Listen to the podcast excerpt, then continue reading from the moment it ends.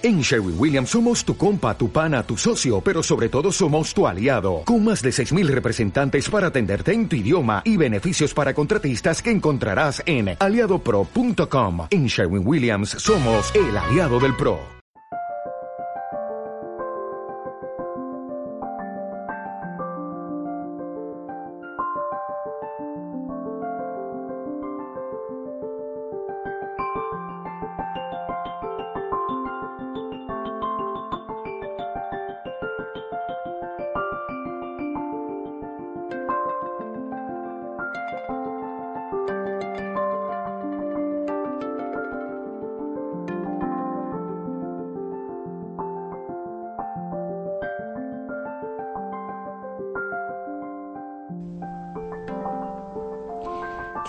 Buenas. Retomamos teatro crítico en este punto y parece que estamos teniendo un déjà vu, porque esto ya lo hemos hecho en otras ocasiones, pero qué mejor que empezar una nueva temporada de teatro crítico con Gustavo Bueno, aquí presente. Buenas tardes. Buenas tardes. Y con la eh, presentación, la presentación en público, aunque ya se ha presentado formalmente, de su último libro, Ensayo de una definición filosófica de la idea de deporte y la pregunta es obligada, la primera. ¿Cómo se le ocurrió escribir un título, un libro, perdón, sobre filosofía del deporte? Pues por razones puramente externas. Es decir, es que el verano pasado, bueno, hace dos meses, tuvimos el curso, tenemos hace unos años en Santo Domingo de la Calzada, que está consagrado a curso de filosofía en general, y que hemos dedicado por varias sesiones, pues filosofía de la religión, de la música, eh, yo qué sé, de, muchos temas, ¿no? Y entonces este año el tema fue filosofía del deporte, tema que yo no elegí, que sugirió eh, pues Pedro Santana, que es el director de los cursos, que es profesor de inglés, y yo sospecho que la razón de elegir era por ser profesor de inglés. Eh, es decir, porque en Inglaterra es donde, y en Estados Unidos, pues en Inglaterra es donde más volumen hay, al parecer, de revistas dedicadas al deporte, a la filosofía del deporte. Y que se han puesto en España, en Barcelona empezó el año pasado una que se llama Fair Play y que, depende de los departamentos de filosofía del derecho y como se ve que están con poca carga viral, que dicen ahora, pues se les ocurrió dedicarse al, deporte con, lo que tiene mucha relación por razones de juicios de equipos de fútbol y demás, ¿no? Y entonces, pues al preparar las lecciones de este verano, pues me sumergí todo lo que pude, puesto que era una, una materia que yo no dominaba, ni mucho menos, y sigo sin dominar, me sumergí en la lectura de muchos libros y de cosas de este tipo, ¿no? Y quedé completamente anonadado. Quedé tan, tan, tan anonadado por la cantidad de, a mi juicio, de estupideces que se decían, de sinsentidos, de reflexiones que hacían, reflexiones, que la palabra reflexión que yo había observado que hace tres o cuatro años, la palabra reflexión viene a ser filosofía.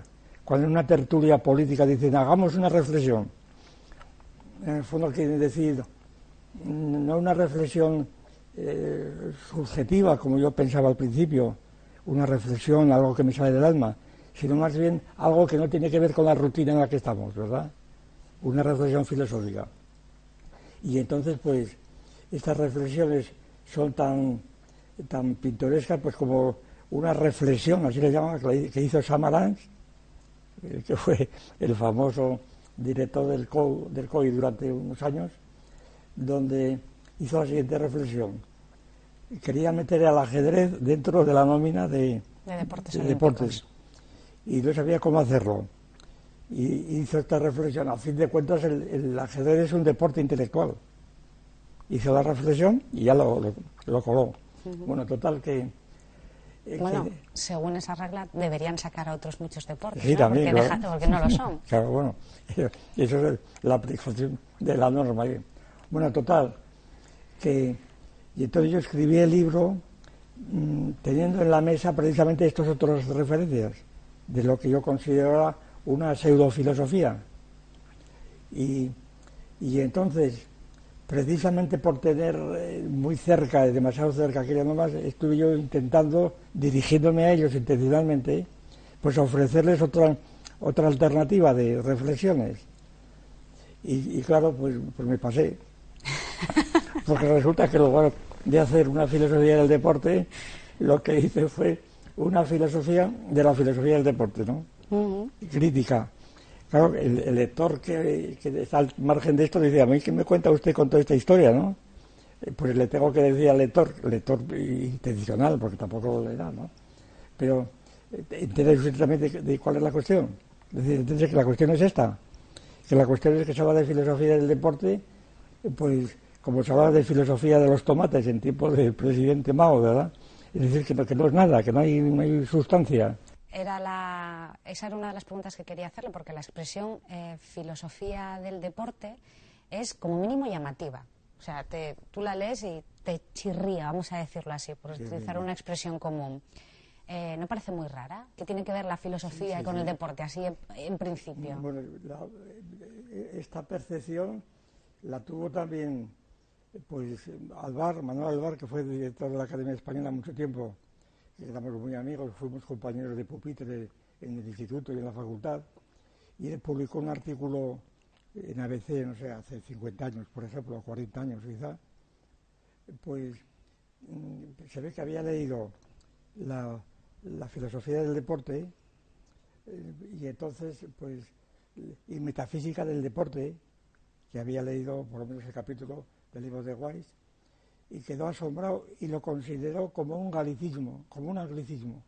Dice, es un anglicismo que entra en español.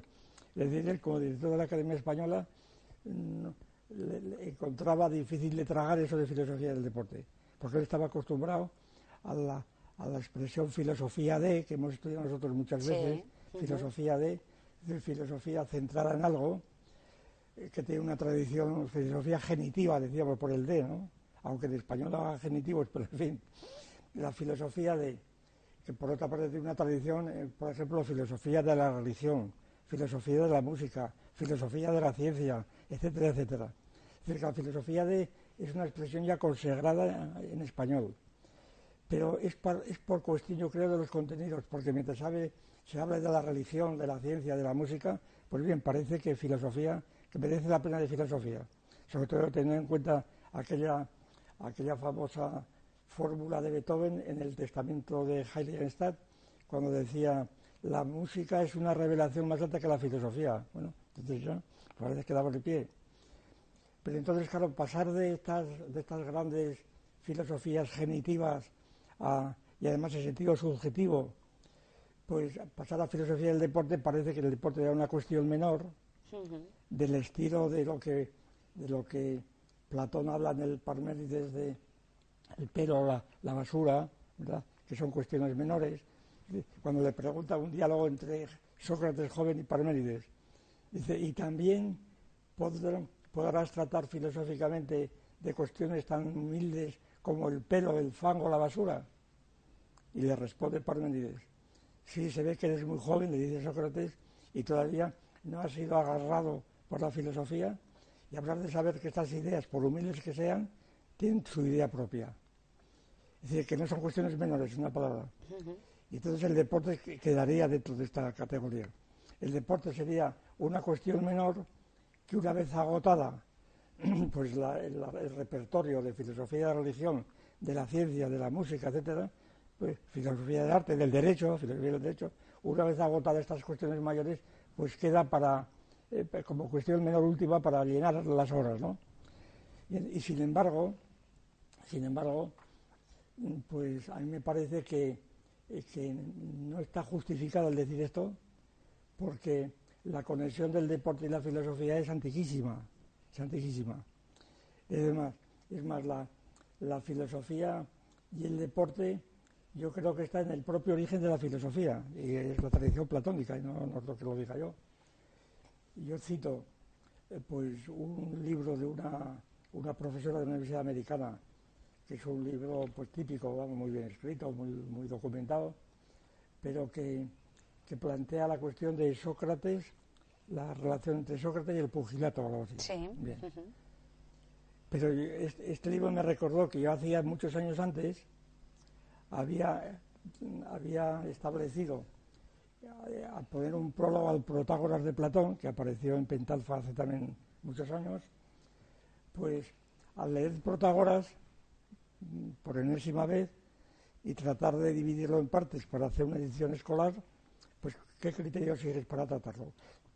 Entonces mm, advertí, bueno, quería advertir, bueno, advertí, está ahí, vamos, que Sócrates, bueno, Platón, que está constantemente utilizando en su diálogo con Protágoras el, esquema de un pugilato. Es decir, Protágoras queda como un pugil, Sócrates otro, los que están a su alrededor están también animándolos, están disuadiéndolos, y entonces resulta que el, el Protágoras se divide en varias partes que son las partes del pugilato. De manera que entonces la filosofía platónica está completamente vinculada a...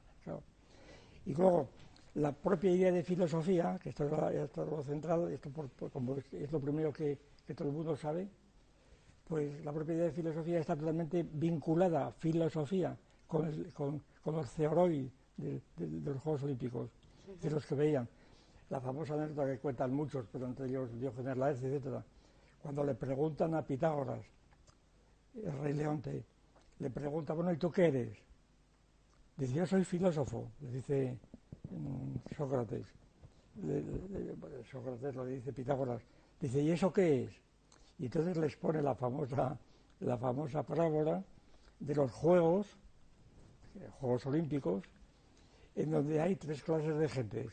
Los que van a actuar, que van a actuar, los que van a hacer negocio, y los que van a mirar simplemente, a mirar los hoy. Y los que van a mirar, pues estos son los filósofos. Los filósofos más que mirar. Y esta, y esta tesis pues vincula el origen de la filosofía con los Juegos Olímpicos. Y entonces, pues la, conexión es evidente, claro. Otra cosa es que después esto se ha discutido mucho, concretamente Jäger dice que esta, anécdota es falsa, que esta anécdota fue un invento del círculo platónico de, de Hipócrates De, de, que, se le atribuyen a Pitágoras para, para darle, eh, pues qué sé yo, densidad al asunto. Sí, para prestigiar, para prestigiarlo, para el tema. Pero además es lo mismo. La cuestión es que la conexión estaba establecida. Y una pregunta, son muy sencilla, bueno, muy sencilla a priori. ¿Son deportes los Juegos Olímpicos de la Antigüedad? No, no, no, no, se llaman deportes, claro, se llaman deportes porque es la mejor manera de llamárselo, de que la gente lo entienda los, Juegos Olímpicos de la Antigüedad no son deportes, primero porque la palabra no existía, la palabra deporte. Eh, es un anacronismo. Claro que esto pues, tendría poca importancia, es la misma cuestión que se le planteó siempre al marxismo y constantemente hablar de clases sociales en, la, en Roma, por ejemplo, Grecia, cuando las clases sociales es un concepto moderno que supone la sociedad industrial, etcétera pero sin embargo todo el mundo habla de clases sociales y la lucha de clases en cualquier manual de marxismo pues aparece referida no ya a Grecia y Roma, sino a Siria, a Persia, ¿verdad? a lo que sea. y el uso de la palabra de clases es una palabra, la, palabra, la clase social de del marxismo, que es la clase social no en general, no como clases lógicas en el sentido de, de clases de edad o lo que fuera, de los sociólogos, sino clases según la posición que ocupa un conjunto de personas con respecto a los medios de producción. Entonces, claro, decir que hay clase social o que hay capitalismo en Roma, pues es un anacronismo completo.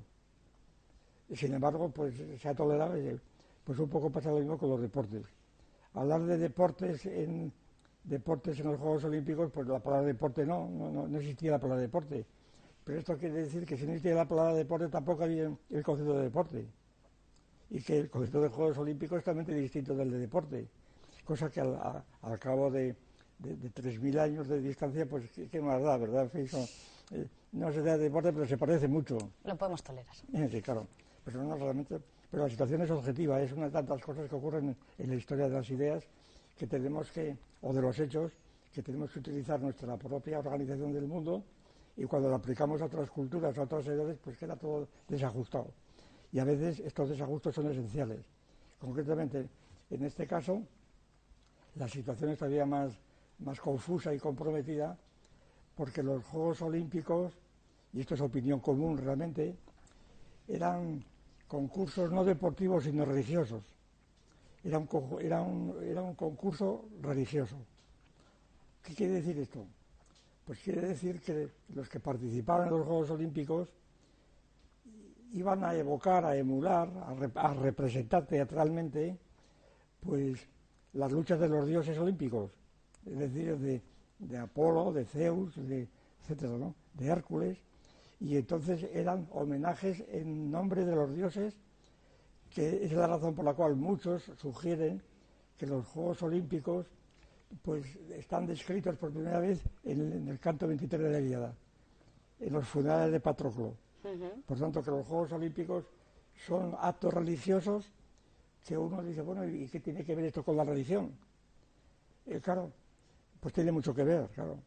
Sobre todo si la religión no se entiende, eh, se entiende en un sentido ad hoc. Pero, en fin, bueno, empezamos con los problemas. Para resumir este asunto tan, tan intrincado. Las, los, los Juegos Olímpicos, pues, claro, desde el punto de vista religioso, cosa que reconoce el restaurador, el, que se considera restaurador de los Juegos Olímpicos, el Barón de Coubertin, ¿verdad? Que reconoce en una locución, bueno, en muchas cosas, pero en una locución famosa pronunciada el, el año 39, cuando empezaba la Segunda Guerra Mundial, cuando dice, los Juegos Olímpicos de la Antigüedad fueron un juegos religiosos viene a decir, hoy día esta religión ya no sirve. claro, nadie cree hoy en Zeus o en, Apolo, ¿verdad? Sin embargo, tienen algo de religión. También los juegos que estamos tratando de resucitar tienen algo de religioso e incluso se llegó a hablar de la religión del músculo. de manera que, eh, idea esta, la religión del músculo, que, que, yo trato ahí también de justificar de pasada, de pasada, apelando a una teoría de la, religación, la religación, que yo traté pues en algún libro, no me acuerdo en cuál, en el sentido de la vida me parece, en donde la religación era la conexión trascendental entre una, realidad que llevaba él con su teos, con su teleología. Eh, por ejemplo, la religación del individuo a la cultura, o la relegación del individuo a Dios, o la relegación, la relegación, la idea de relegación.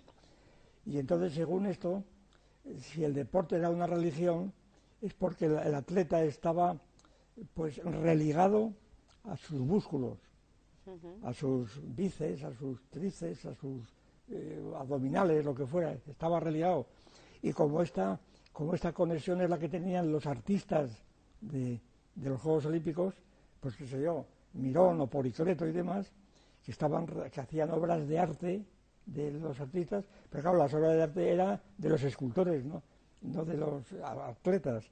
Lo que pasa es que luego se dijeron, no, no, el atleta es un artista que tiene todavía más, más contenido que, que la estatua correspondiente, lo que pasa es que es, una, es, un, es un arte eh, pues estático, claro, porque la estatua queda firme, pero aunque es un movimiento intencional, etcétera.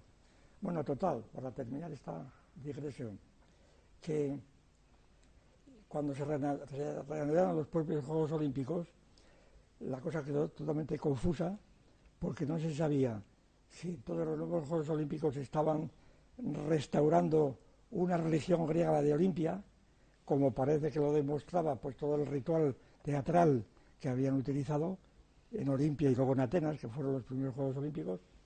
Entonces, eh, pues, ¿qué, de qué se trataba? ¿Es que alguien cree o estaban evocando la antigua religión olímpica por la razón de que eran los alemanes principalmente y los ingleses y los franceses también los que habían descubierto las ruinas de, Olimpia? Y por tanto que era una especie de arqueología intencional en donde trataban de, resucitar aquello, aquello quedaba completamente oscuro. Y entonces, eh, pues, y no se explicaba. Como por otra parte era el método de la antropología y la historia funcionalista, el método de Mick, decir, no, los griegos creían que era esto. Pero claro, esto no es una explicación, esto era el problema. Es decir, el problema es por qué la razón los griegos se dedicaron a hacer unos Juegos Olímpicos de semejante envergadura para, para recordar las luchas de Zeus de, la guerra de Troya, en una palabra. ¿Cómo se explica esto? Bueno, entonces había que dar inmediatamente una hipótesis provisional, que yo la, expongo en el libro con el nombre de hipótesis esclavista. Entonces la cosa empieza a aclararse un poco pues, desde algún punto de vista. Es decir, la, la hipótesis esclavista es suponer, bueno, suponer, reconocer que lo que llamamos Grecia, pues en la época de la vuelta de los Heráclidas, como se decía, pues un poco antes de la guerra de Troya, el siglo XIII, XII, XIII antes de Cristo, pues que era una sociedad que se había extendido por toda la Grecia como, una, eh, como un conjunto de pequeñas repúblicas tiránicas o democráticas o aristocráticas extendidas, pero caracterizadas todas ellas en conflicto mutuo entre sí, sociedades de familias llenas de, de querellas mutuas constantes, de juicios, etcétera, donde aparecen las categorías de Aristóteles, es decir, una sociedad muy, muy peleona entre ellas, las cuestiones de herencia y demás, pero que, que, tienen entre otras características la siguiente. Primero, sociedad de familias que tienen propiedades en el campo, fuera de la ciudad, y que estas propiedades están trabajadas por esclavos que naturalmente son esclavos que no pueden asistir a los Juegos Olímpicos, entre otras cosas. Eso es lo que daba la pista. Entonces, ¿de qué se trataba? Pues la hipótesis era la siguiente. El temor, la prevención de los que organizaban precisamente los Juegos Olímpicos como juegos dedicados a los dioses, precisamente para preservar el statu quo suyo, es decir, sus propiedades, sus ciudades, sus derechos adquiridos, su lengua, su religión, su familia, sus esclavos, para preservarles de, los ataques o de la presión que tenían los bárbaros, en una palabra. Los bárbaros eran los persas, en fin, las fuentes de los esclavos. Y entonces la, situación se podía ver como una, como una obra de gran alcance, preventiva, de vamos a educar, vamos a hacer unos juegos para dar culto a los dioses, pero en donde resulta que este culto sea la imitación de las luchas que hicieron los eh, tiradores de jabalina o de lo que fuera, pero de, suerte que los atletas sean griegos y que demuestren que tienen mayor poder que los esclavos que nos, vean. Es decir, que, que, los griegos somos superiores, incluso desde el punto de vista muscular, punto de vista muscular, que era el único punto, músculos estudiados, subrayo yo, músculos estudiados, que es el único el único interfaz de contacto con los demás pueblos. Eso también es, eso también es esencial. Es decir, que, que los músculos no es una cosa instrumental, es que es la única forma de entenderlos, y sobre todo cuando no hay un lenguaje desarrollado, es decir, ese lenguaje muscular, ese, ese lenguaje de la lucha por la vida darwiniana, más elemental, claro. Y entonces, si los esclavos un día se les ocurre, eh, pues, reunirse luego a diferentes ciudades y, formar una coalición como nosotros, pues que sepan que nosotros, ¿verdad?, los griegos, tenemos unos atletas que son más fuertes que ellos. Entonces los Juegos Olímpicos no tienen ningún misterio, es una religión pero muy particular, es una religión enmarcada dentro de, un planteamiento político. Esa es la cuestión. Luego hablaremos de los Juegos Olímpicos de la actualidad, porque tienen mucho que, de lo que hablar. Si nos da tiempo, espero que sí. Pero antes ha mencionado a José María Cajigal y cambiando un poco de tema, sin cambiarlo, que es un referente dentro de las facultades de INEF en toda España, creador de, la, de, la, de, INEF propiamente, propiamente dicho. Ya falleció, además falleció en un trágico accidente de avión en el 83. José María Cajigal dijo que, palabras textuales, cito, la humanidad siempre ha hecho deporte. Y cuando falleció en el 83, el país le calificó como un filósofo del deporte. el filósofo del deporte, decía, Eso es, eso El filósofo del deporte, efectivamente. Pues sí, Cajigal, el Cajigal, del que hablamos mucho en los cursos de verano porque, porque era el curso de Santo Domingo y Cajigal era de Logroño, y además su padre era el gobernador civil y jefe de provincia del gobierno de, Logroño y fue decisiva la, situación política para la carrera de Cajigal. Cajigal fue hijo de este señor que había estudiado jesuita, había sido había estudiado jesuita con buena preparación, la preparación común de los jesuitas, y entonces pues había él había, estado en Alemania, conocía la filosofía alemana y, la filosofía de la época, conocía a, Heidegger, conocía a Ortega, por supuesto, a Huizinga, estaba al tanto de las cosas y por supuesto a Suárez, como natural, lo conocía por, su formación jesuítica. Y entonces él dice algunas veces, algunas explícitamente dice, el atleta, el atleta está ante el ser pero el ser trascendental, no predicamental. Claro, esto que lee aquello, pues no, dice una cosa de propia de jesuitas. Eso quiere decir lo siguiente, traducido, traducido al román paladino. El atleta está ante el ser y el ser es Dios, el ser trascendental. No está ante el ser del, cósmico, al, ser de las cosas. Esto es predicamental, ¿verdad? Eso es lo que quiere decir.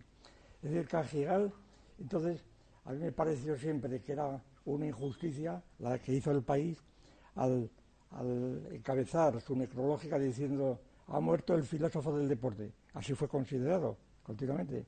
Además, él hizo una labor extraordinaria en, España, eh, mucho más, no, ya como filósofo del deporte, sino yo me parece que me refiero a él como, una especie de pastor del deporte.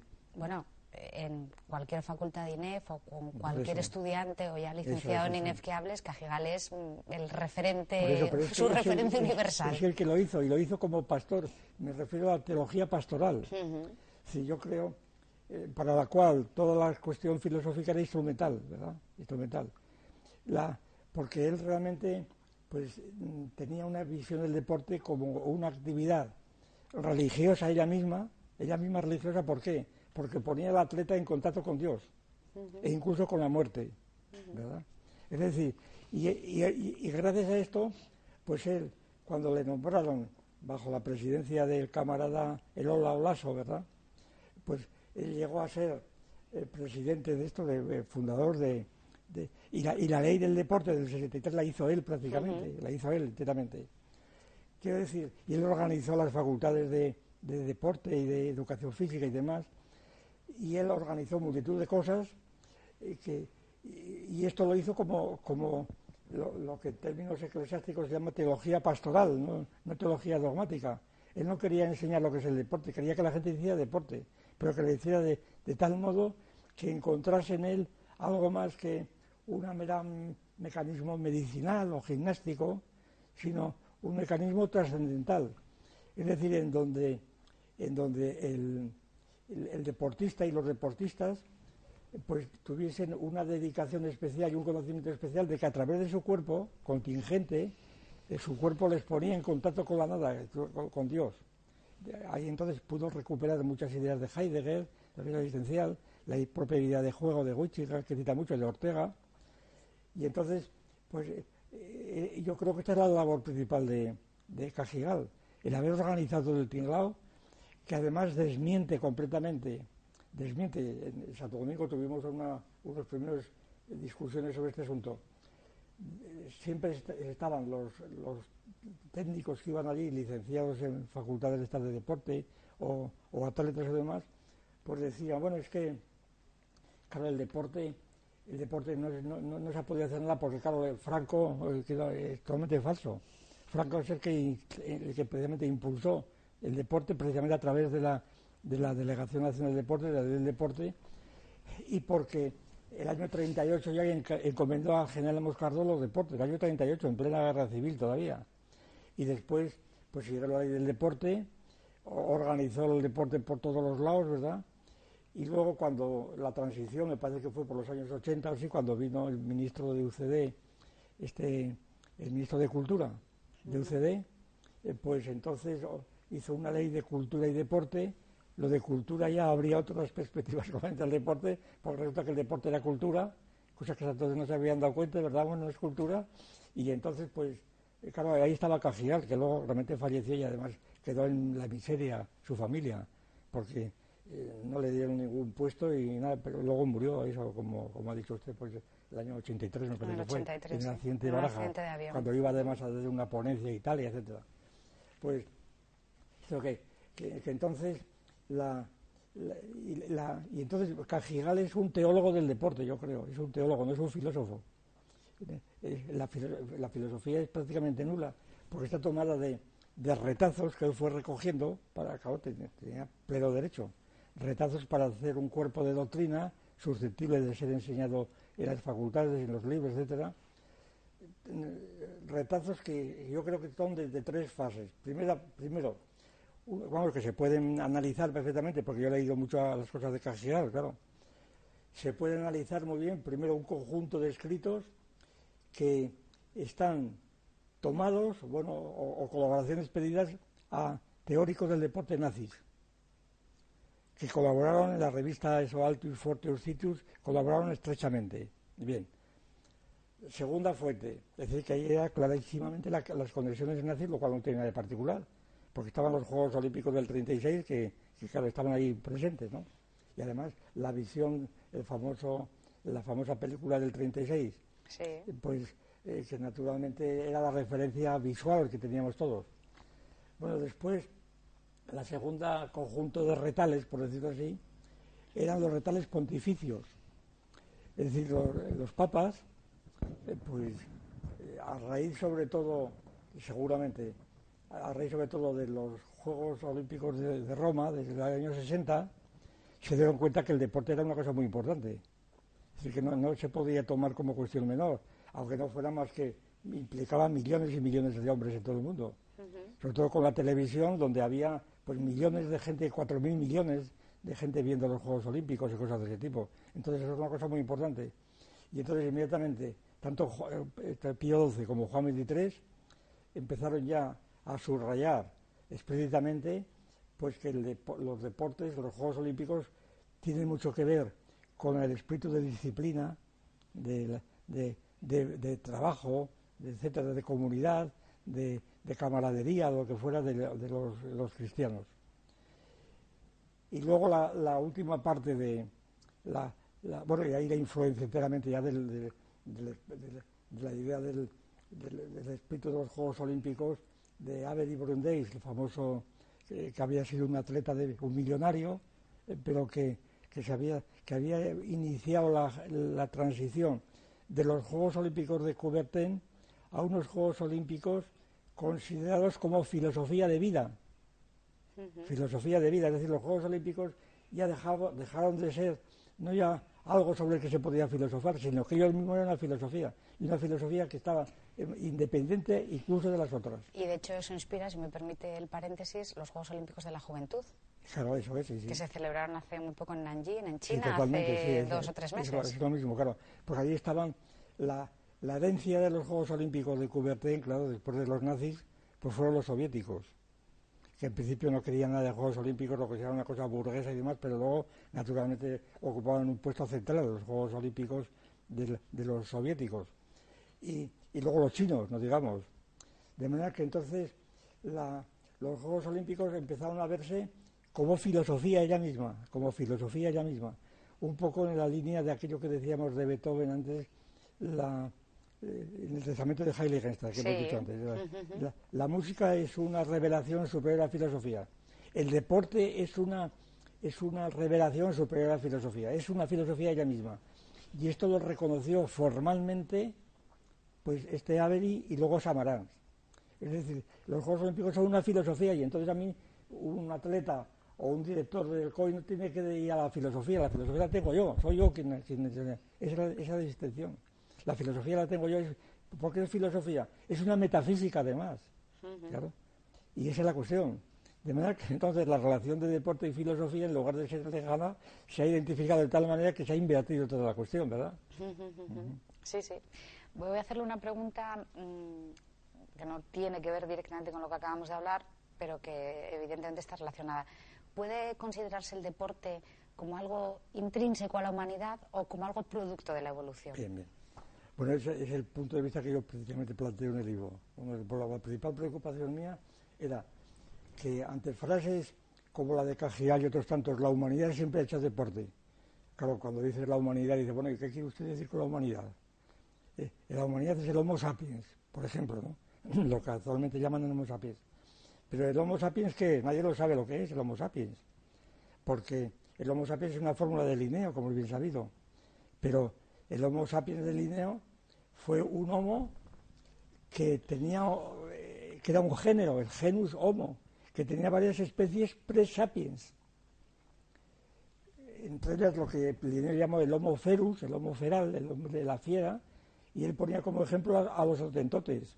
Es decir, que entonces el Homo sapiens de Linneo es un Homo pre-sapiens hoy, el genus, el genus Homo. Y entonces el deporte es propio del hombre pre-sapiens o del Homo sapiens sapiens, como se dice después, como la denominación Homo sapiens sapiens que han ido los antropólogos dando, pues yo creo que cuando ha cambiado los métodos paleontológicos por los métodos arqueológicos, es decir, cuando, cuando se han aproximado a la definición de Aristóteles, el hombre es un político, que quiere decir animal que vive en ciudades, no animal social, animal que vive en ciudades, a diferencia de los cíclopes que no viven en ciudades. Y entonces la ciudad, ya es la ciudad griega, es la ciudad que puede organizar, que puede organizar unos Juegos Olímpicos, una confederación de ciudades. Es decir, que está ya a dos pasos, pues eso, de un imperio, de una, de, una organización supra política, en el sentido de la ciudad. Entonces, claro, las, ciudades, decir que la humanidad siempre ha hecho deporte, el, interés mío en este libro fue sobre todo tratar de determinar, primero, que los deportes, lo que llamamos hoy deportes, evidentemente, desde el punto de vista de la evolución de Darwin, no de, no de Linneo, porque aquí la dificultad está que la conexión entre Linneo y Darwin es totalmente oscura y no ha sido entendida por los propios antropólogos, ni, ni por los paleontólogos. Es decir, simplemente han pasado de largo han olvidado que Linneo efectivamente clasificó al hombre en el reino animal, ¿de acuerdo? Pero un reino animal que para Linneo no era, no era incompatible con la idea mosaica de que el hombre había sido creado por Dios desde siempre. Y que cuando Linneo dice, ¿y qué es la sabiduría? Linneo responde así literalmente en la edición décima de, de su sistema del mundo. Responde con todas las palabras. El Homo sapiens es el hombre que se, atiene al oráculo de Delfos, Nostite irsum, conoce a ti mismo. Esa es la definición del Linneo. Ahora, ¿qué quiere decir de conoce a ti mismo? Pues conoce a ti mismo en el sentido, en el sentido metafísico no tiene ningún sentido. Conoce a ti mismo es conócete que eres Dios, que eres creado por Dios. Pero en un sentido relativo, pues el conocer a ti mismo tiene un sentido relativo que es el que ha aceptado tradicionalmente por todos los filólogos que interpretan el, oráculo de Delfos. El oráculo de Delfos no, no quería decir conoce a ti mismo en el sentido cartesiano o de Heidegger o lo que fuera, sino conoce tu ibris. Es decir, date cuenta de cuáles son tus fuerzas, tus alcances y tus posibilidades. Y entonces, si tú quieres matar a, León de Nemea, como Hércules, date cuenta que no puedes, porque no eres Hércules. Por lo tanto, renuncia a matarlo. Y entonces, claro, los Juegos Olímpicos pues proceden, sobre todo las, enumeraciones denotivas extensionales de los Juegos el pentatlón, por ejemplo, ¿no? pues son juegos que dependen todos de la caza. Es decir, que ya podía practicar el Homo pre-sapiens, ¿verdad? Es decir, sabemos de sobra, y lo dicen los prehistoriadores, pues como las jabalinas están utilizadas por hombres de Neandertal, que más o menos hay una especie de consenso tácito entre que el Homo, sapiens es el, hombre de Cromañón y el Presami es el de Neandertal. Pero este criterio no es compartido porque este verano mismo han aparecido, toda prensa lo dio, no sé, en agosto por ahí, o, antes, no sé, en agosto o septiembre, en Gibraltar, en la cueva de Gibraltar, donde están los famosos monos, ya han aparecido unos grabados simbólicos, ¿verdad? Eh, unas, unas rayas paralelas, etcétera, donde demuestran hoy pretende demostrar que los neandertales de unos 40.000 años hace ya poseían un desarrollo cognitivo, ahí se ha colado la psicología de Rondón, un desarrollo cognitivo enteramente análogo de los hombres actuales. ¿Qué quiere decir cognitivo? No quiere decir nada, no quiere decir absolutamente nada. Y entonces resulta que decir si el hombre hacía deporte o no hacía deporte, precisamente el argumento que yo he dado es que, vamos, el argumento fuerte, que mejor metodológicamente, lo que yo intenté es mantenerme lo más fiel posible por razones de, argumentación ad hominem, a lo que los, los, paleontólogos entienden, los de Atapuerca, etcétera, entienden por hombre, que es el sapiens. Decís Homo sapiens, pues vamos adelante con el Homo sapiens, ¿verdad? ¿Qué es el Homo sapiens? Es el que se conoce a sí mismo, pero naturalmente en un sentido metafísico, el que se conoce como se conocieron los griegos cuando temían que la híbrida de los esclavos pues pudiera sobrepasarse, ¿no? Y entonces el, el, Homo sapiens eh, pues es el que nos quedó de relación con unos o con otros. ¿Y cómo se produce esta relación? ¿Cómo se produce esta, este conocimiento de otros antes de conocerme a mí mismo? Pues por el deporte, porque el, deporte es una palabra, el deporte es una palabra cristiana, esencialmente cristiana. Yo creo que esto, yo, tomo esto completamente en serio. La palabra deporte es, efecto del cristianismo, así, pero de los pies a la cabeza. La palabra deporte aparece en provenzal, medieval. Yo he citado mucho, porque es uno de los ejemplos más a mano, mm, a, los milagros de Nuestra Señora de, de Berceo, de la palabra, la palabra deporte. Deporte aparece es una palabra que apareció en el siglo en el siglo XII o XII, XIII en Provenza, pero porque era una idea nueva. La idea era de los marineros que venían al puerto, deportaban, salían de la jaula del barco y encontraban en el puerto su libertad, el ocio, el domingo, frente a los días de trabajo. Es decir, la libertad, la libertad negativa, la libertad de. Y entonces, en el milagro de, el 4 de Nuestra Señora de, Gonzalo de Berceo, ahí se dice claramente que, el, hay un clérigo, hay un clérigo que está lleno de achaques, que, eh, lleno de achaques, está cojo, está, no sé, eh, un desastre, ¿verdad? Y entonces el, el clérigo le pide a Nuestra Señora que le cure de esos señores, que le deporte, es decir, que le saque de aquella jaula. Y Berceo, con mucha ironía además, eh, dice que la Virgen cree que le está pidiendo la gloria, la gloria que es la que nos libra de todos los males de esta vida. Y entonces se lo concede y el, y el clérigo se siente curado, atendido por la Virgen, se, ha, quitado los achaques y cree que ha sido cosa de la Virgen cuando la Virgen se lo estaba diciendo en, clave cristiana. ¿no?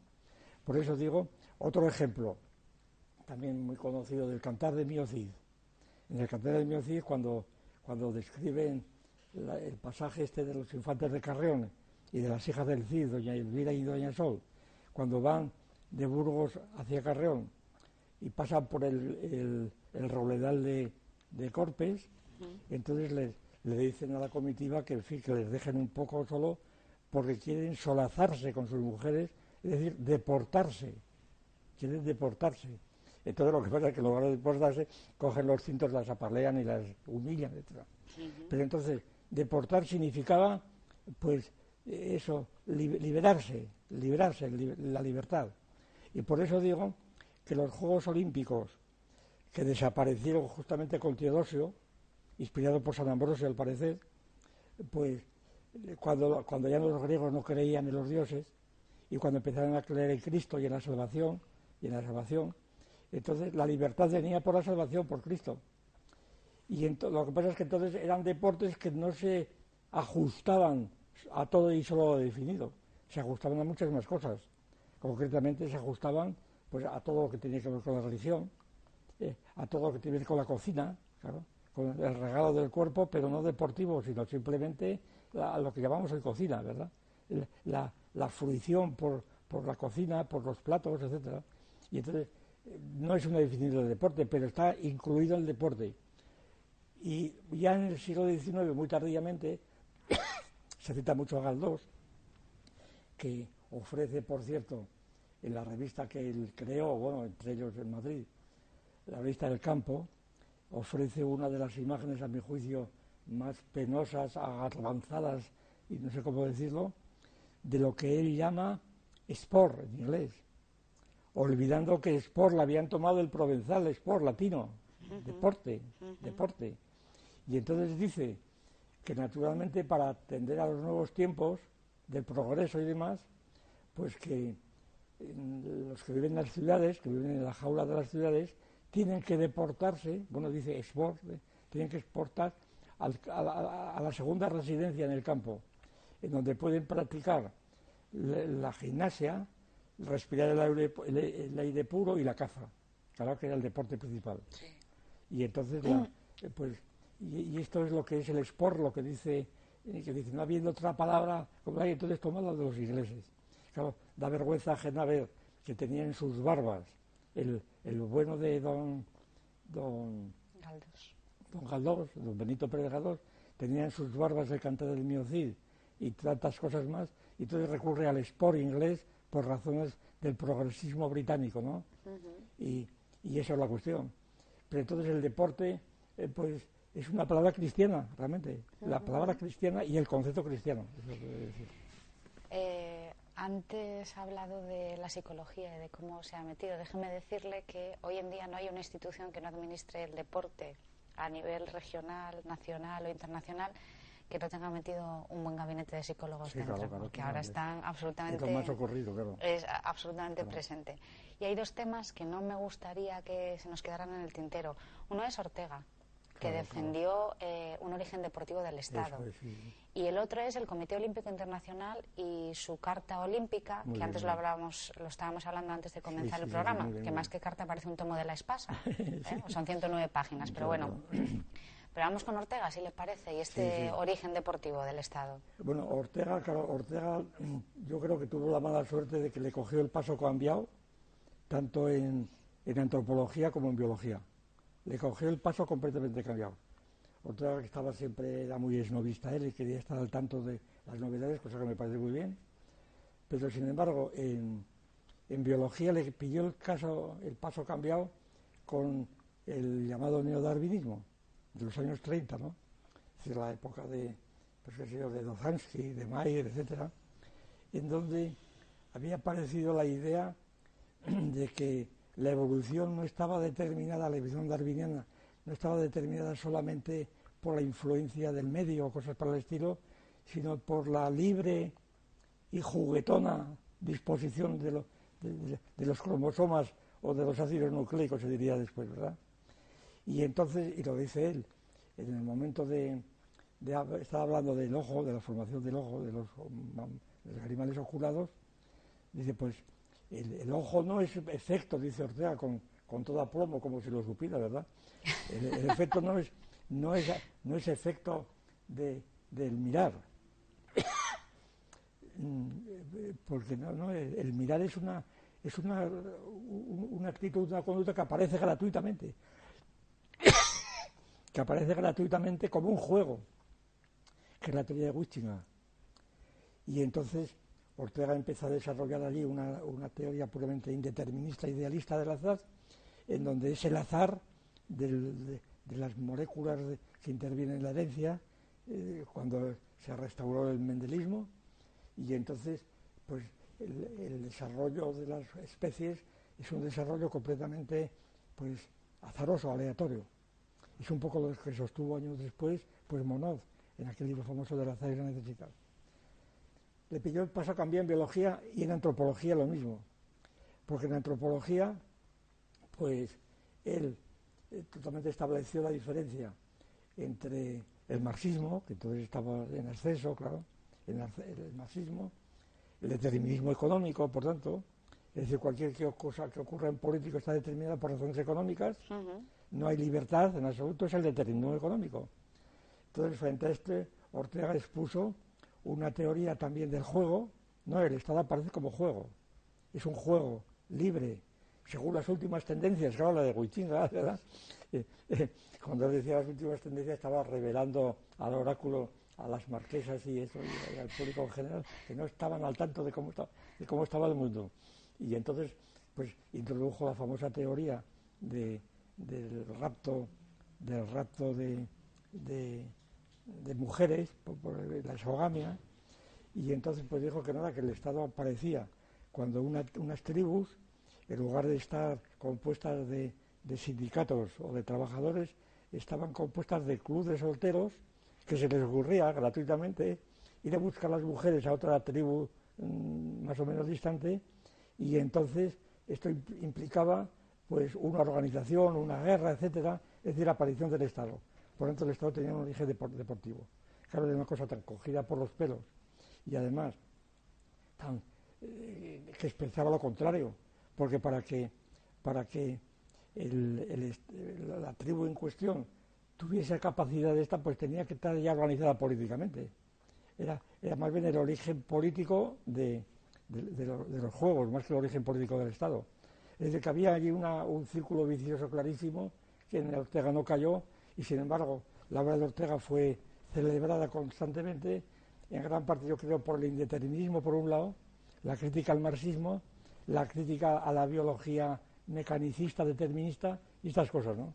Pero lo de Ortega es un verdadero bluff completamente, porque luego también escribió a continuación los libros sobre la caza, el prólogo al conde de Lleves y demás, y entonces en lo de la caza al yo creo que no da ni una Ortega, completamente, vamos, no, tiene sentido común porque Ortega lo que quería ante todo era adular precisamente a las marquesas y a los marqueses y a los condes que, más o menos le aplaudían, esto. Y, no, era, no hablaba a tontas y a locas, ¿verdad? Hablaba a marquesa y a marqueses, eso era. Bueno, pues después de este pequeño repaso a Ortega, que ha estado bastante bien, vamos al Comité Olímpico Internacional. Ah, Entonces, yo le voy a leer, y ya casi casi para finalizar, yo le voy a leer una pequeña parte de lo que te puedes encontrar en la página web del COI, del Comité o del CIO, como dicen los que más saben, los que más están en el secreto. Eh, tiene una serie de menús, la página web, y eh, si pinchas sobre olimpismo te aparece un submenú con los siguientes apartados. Yo se lo leo y luego eh, usted me cuenta lo que quiera. El submenú consta de deporte para todos, un apartado que se titula Desarrollo a través del deporte, otro apartado que se titula Educación a través del deporte, Mujer y deporte, Paz a través del deporte y Deporte y Medio Ambiente. Y le voy a hacer otra pregunta como no nos hemos dado cuenta de que el deporte resuelve todos nuestros problemas. Claro, esa es la clave de, la filosofía del deporte y de la metafísica del deporte. Eso ya lo vio este Weiss en el libro fundacional, La filosofía del deporte, donde dedica un capítulo a la metafísica del deporte y hace una historia del atleta, por cierto, bastante interesante, ¿no? Este era un profesor de filosofía que cuando se jubiló, pues se dedicó a estos asuntos, ¿no? Bueno, pues el deporte, de los, el nuevo espíritu deportivo sobre todo el movimiento. el movimiento deportivo, sobre todo cuando se, se, apellidaba como filosofía, una filosofía de vida. Una filosofía de vida. Claro, una filosofía de vida es una filosofía, como digo, sustantiva, que ella misma enseña todo lo demás, por tanto que resume todo. Una filosofía resume todo, es, universal, es enciclopédica. Y entonces, ¿por qué? Porque da razón sobre todo al sentido de la vida. Porque, claro, porque por una parte afecta a la cosa más individual, que es nuestro cuerpo, claro. Además, un cuerpo que puede, que puede ponerse en peligro con ciertos deportes de riesgo que se llaman, claro.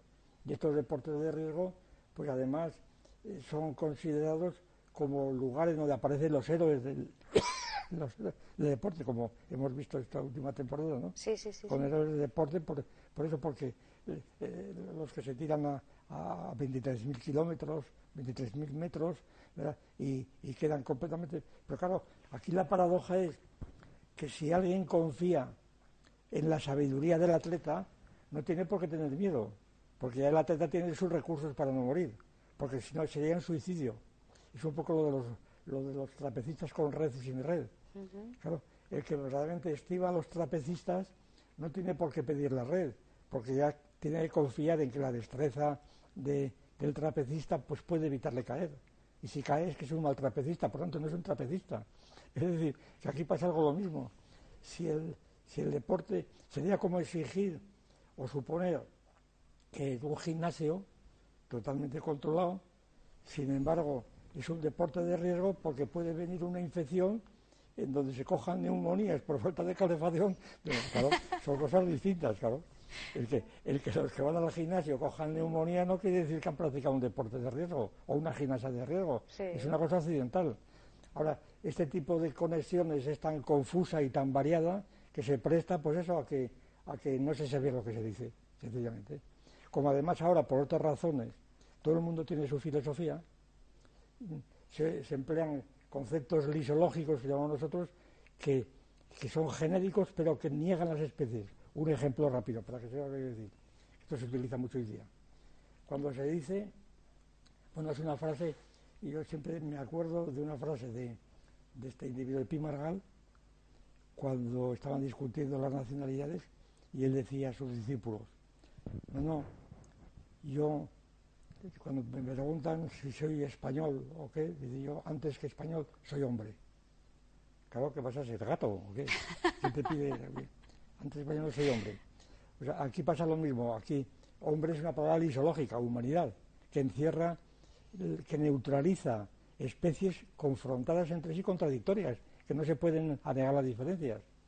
Esto lo vemos en, los tratamientos sobre la ETA.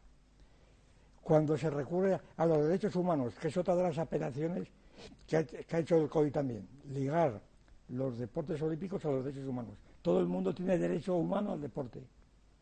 Lo de derecho humano ya es palabra de otro costal. Sí, sí, efectivamente. Entonces, cuando, cuando en la ETA se dice, no, es que la ETA hay que condenarla porque ataca a los derechos humanos.